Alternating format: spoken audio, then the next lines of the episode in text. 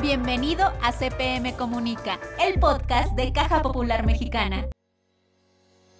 Estamos muy contentos de tener una vez más con nosotros aquí en CPM Comunica, el podcast de Caja Popular Mexicana, a Moisés Pérez Peñalosa, este expertazo para los temas de ahorro para el retiro. Moisés, muchas gracias por esta nueva oportunidad de platicar con nuestros escuchas. Sabemos que eres una persona pues, que está ocupada y que nos ofreces este espacio para poder educar a la gente en la importancia del ahorro para el retiro. Moisés, entonces tomando todo esto en cuenta, ¿cómo podemos calcular el final, la pensión que vamos a recibir? Este, este número creo que es fundamental para todos. Mira, e, es, es, difícil porque depende de varias, de varias condiciones individuales. Depende, la nueva ley que establece básicamente tres esquemas sobre los cuales este, se debe de calcular la pensión. Edad, años de trabajo ¿sí? y tu salario. O sea, no es una fórmula sencilla. De hecho, es compleja hoy en día en la ley 97 determinar las pensiones. Yo te diría que aquí lo más importante es cómo te quieres ver tú en la jubilación. ¿Tú cómo te quieres ver? ¿Cómo quieres estar? Hacer números. Yo, hay, hay, simuladores en, las redes en donde te, te, permite calcular, es más, en la misma fora te permite calcular tu pensión. Yo, yo soy de la idea de que más vale que sobre en la jubilación a que falte en la jubilación. Entonces, calcular el monto de la pensión es difícil, las reglas son complejas, la mecánica no es sencilla. Yo te diría que en la medida que apuntales tu ahorro voluntario, que utilice los simuladores públicos o los de la FORE para determinar esos montos. Ahora que liberen, hay unos muy buenos de la, de la CONSAR que los, bajaron de la red por los cambios de ley, pero en cuanto estén habilitados, vale la pena entrar. Hay simuladores que te lo permiten, pero todo está soportado de un tema que ustedes tocaron que es importantísimo, el ahorro voluntario. Si tú no tienes el hábito, y el hábito toma tiempo en gestionarse, del ahorro, difícilmente vas a poder tener condiciones que los simuladores te dicen que deberías ahorrar un X porcentaje de tus ingresos. Lo importante es el hábito y el interés personal en tu etapa de jubilación y, por supuesto, acudir a instancias, instituciones como, como lo son ustedes, que, que te permiten la verdad de manera sencilla, de manera segura, que es un tema sumamente importante hoy en día. Yo veo muchos productos mágicos en el mercado que garantizan altos rendimientos aquí el tema de la seguridad cada día va a ser más relevante porque estás justamente creando tu ahorro para el retiro y toma tiempo hacerlo, ¿no? Es hábito y es ahorro voluntario, Excelente eh, recomendaciones y, y, que sí, bueno, al menos a mí me dejas pensando, porque como decía Manuel, es un tema muy sensible. Y también comentabas, Moisés, que muchas veces las personas tomamos decisiones sin tener información a la mano ya sea porque no nos damos el tiempo, porque no nos interesa, por muchas razones, ¿no? Pero ¿crees que sería conveniente contratar un abogado o asesor para que te ayude a realizar el proceso legal de tu jubilación? Porque hay quienes te dicen, no, y, abusado, este, tienes que tomar en cuenta tantos factores, el último sueldo que tenías en la institución donde estabas laborando, etc, etc. ¿Sería conveniente, Moisés? Yo creo que sí, mira, yo, yo, yo sí soy claro de zapatero tus zapatos o sea, un, error en, la determinación de tu pensión te va a costar toda la vida. Pero como todo, también hay que saber con quién y cómo, porque también existe la parte oscura en ese mundo de la ayuda a la pensión. Pero yo sí creo que es importante asesorarte correctamente de gente ética, de gente profesional, que te lleven el camino correcto para la determinación de tu pensión. Es un ahorro mal entendido y me ha tocado en algunas ocasiones. Es que te cobran mucho. ¿Cuánto es mucho? Si te equivocas te va a salir más caro. También tiene que haber un poco de regulación en ese sentido porque el promedio de una asesoría te cobra para la jubilación un mes de pensión, la que sea. El que no puede ser que te cueste lo mismo 60 que 10, es que depende del monto de la pensión, pues el trabajo es el mismo. Pero yo sí creo que es muy importante y te tocas un tema aún de mayor importancia, poco comentado, Rocío. Antes de llegar a ese momento de tu jubilación, debes con anticipación nuevamente revisar la información, tu información en las bases de datos del Seguro Social, del Infonavit, de la FORE. Mucha gente, por el simple hecho de sé que estoy inscrito en el Seguro Social, asume que su información es correcta y te enteras muchas de las veces en el peor momento que es cuando estás tramitando tu jubilación. Y los, y los procesos de, de actualización de información toma tiempo. Entonces, yo sí invitaría a la gente que hiciera un ejercicio de conocer cómo está su información, es correcta, es incorrecta, me falta, me cambié de domicilio, un tema que surge. Me divorcié y nunca di de baja a mi anterior esposa o esposo. Te jubilas y quién crees. No, ya te la quitaron. Realmente, sí me, oye, realmente sí me quería el ex, me dejó su pensión. Exacto. Y, sencillamente porque no tenemos el hábito. A mí en lo personal me, pasó, yo me cambié una vez de Afore, de pronto quiero hacer un trámite y me dicen información incorrecta, le dije, no puede ser. Y veo que mi homoclave, mi homoclave es 514. Cuando me cambiaron, en vez de poner 5, 1, 4, pusieron 5 y mayúscula 4. Cuando yo veía mi estado de cuenta, parecía 514 hasta que me meto a revisarla, que es un ejercicio previo que se debe hacer, que conozcan su información, que esté correcta, que esté actualizada, previa a los trámites que vas a tener que hacer. Eso también va a ayudar en la economía de que salga más barato un gestor o un, no sé si un abogado, pero pues alguien que te ayude de confianza este, hacer el trámite. Yo creo que es muy valioso, porque un error te va a costar toda la vida que estés jubilado. Y no necesariamente solo a ti, posiblemente a tus beneficiarios. Sin duda, no dejar de lado todos estos aspectos que tenemos que guardar porque al final se convierten en gastos, revisar eh, con todo detenimiento dónde estás parado y hacia dónde vas a caminar, preparar todos tus documentos, todos tus números de afiliación, todos esos aspectos que vienen a resultar en algo fundamental para al final tener un buen proceso de retiro. Es temor a la vejez, man. Sí, es, como, es como la gente que dice, no voy al doctor para que no me dé malas noticias, ¿no? Y el día que vas, pues ya no te dan ni noticias, ¿no? Aquí es lo mismo, o sea, eh, aquí es un proceso que entre más lo anticipes, más económico te va a salir y de mayor rendimiento a tu futuro te va a dar. Porque cuando ya llegas, y me ha tocado en algunos casos conocer situaciones que llega gente a tramitar su pensión y dicen, oye, pues según mis registros, usted tiene, invento, 800 semanas. No, no es cierto, yo tengo 1200. Pues compruébemelo y pase la siguiente ventanilla porque se va a tomar tres meses en actualizarlo, ¿no? Y hay gente que tiene que tomar en ese momento, porque ya no tiene opción, porque no decidió jubilarse, sino las condiciones lo jubilaron, a tomar la pensión que le dan. Eso no puede semanas con menos. Pues exactamente, con una pensión menor, dice, o, o, toma la cifra que le doy ahorita o venga en tres meses a arreglar su tema. ¿Por qué no haberlo hecho antes? Eso yo creo que esa anticipación también es, un tema cultural, es un tema de hábito, es un tema de conciencia. En la medida que tristemente más malas noticias salgan de que los jubilados se tardan en su pensión, que la información está mal. Hace poco alguien en Twitter puso una foto. Si alguien es, si alguien se iba a jubilar en tal delegación, les decía la foto del archivo, una foto de cajas de cartón arrumbadas en no sé dónde, que era el archivo de la clínica no sé dónde del Seguro Social. Tú imagínate que, que el tuyo está ahí y te enteras de que está mal cuando te quieres jubilar. La anticipación también es en la información que te va a permitir tener mejores condiciones en tu jubilación.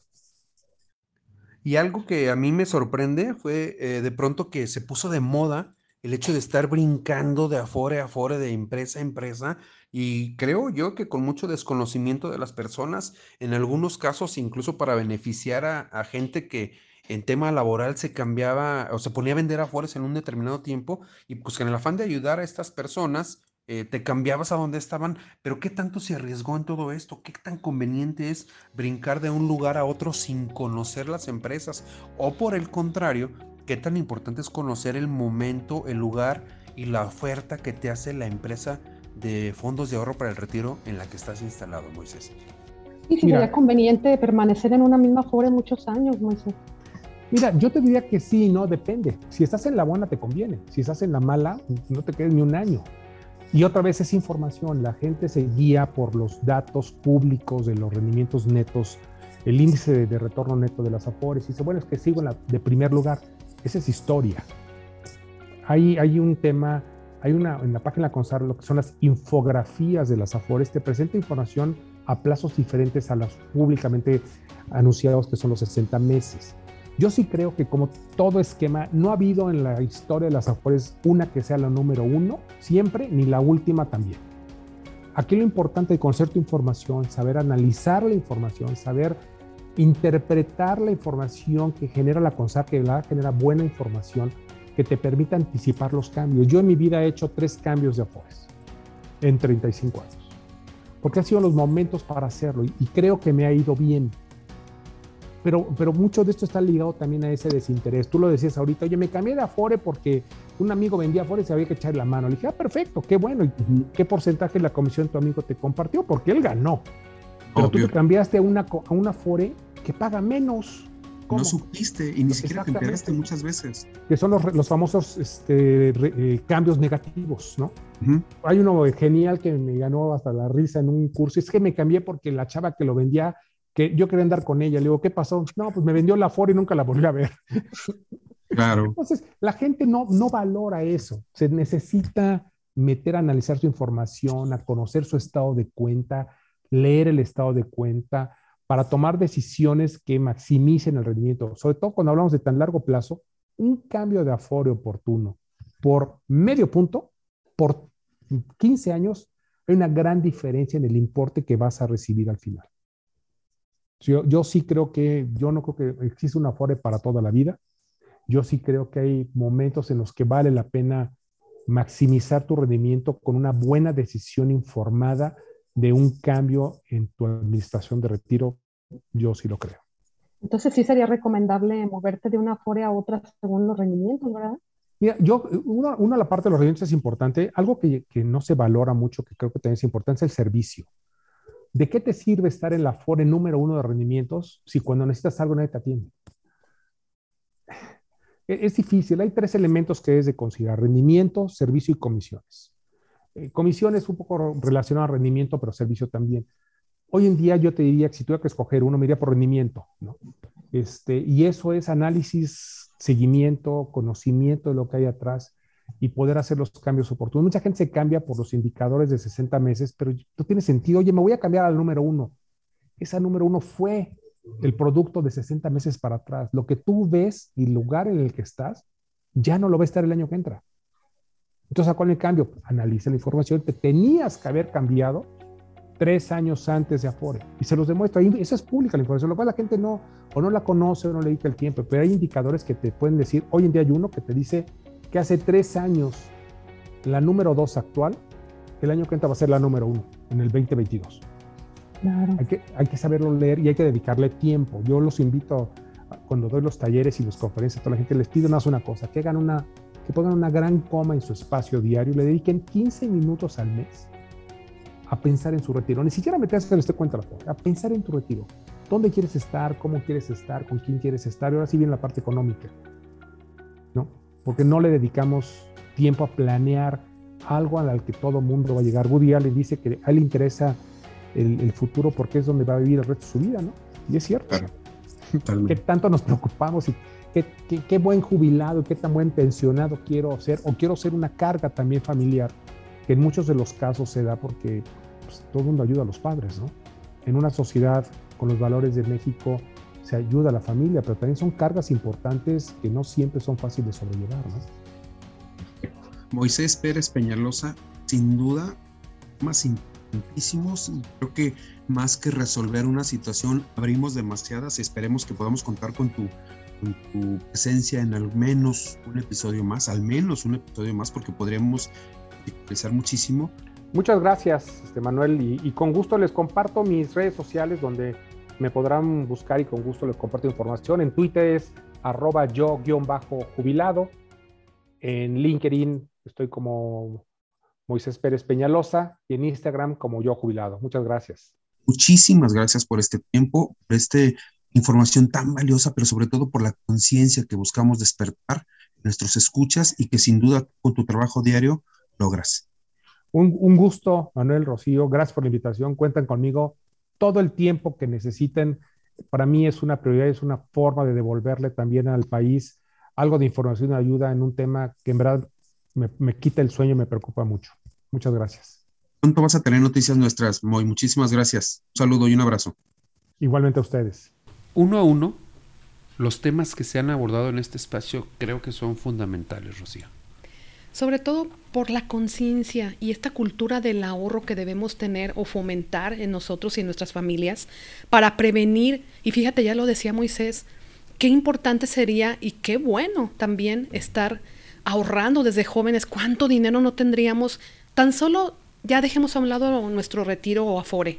¿Cuánto no tendríamos en un fondo de emergencias para cualquier eventualidad, sobre todo lo que se, se presentó con esta pandemia, que bien lo decía él? Ese, ensayo, la forma en la que lo manejó, créeme que me quedé helado en el momento en el que nos lo comentaba, fue como habernos retirado exactamente o haber llegado a tu retiro con esta pandemia. O sea, la pandemia te encerró, te limitó, te evitó que salieras, te evitó que compraras, te evitó que ganaras, te evitó infinidad de cosas y debemos aprender. Creo que este es uno de los podcasts donde más podemos aprender, Roberto. Fíjate que uno de los temas que a mí más me impactó también, Manuel, fue esta parte de que no nada más hay que ahorrar en cualquier afuera que nos ofrezcan, sino que también hay que ser analíticos con la información sobre estas estadísticas que nos ofrecen, que igual están a la mano en internet ahora, y sobre esto pues ya tomes tu mejor decisión de dónde dejar tu ahorro para el retiro tenemos un compromiso con ustedes, Radio Escuchas, amigos de CPM Comunica, el podcast de Caja Popular Mexicana, de regresar y volver con estos temas. Sabemos que nuestra audiencia afortunadamente cumple un rango de edad muy amplio,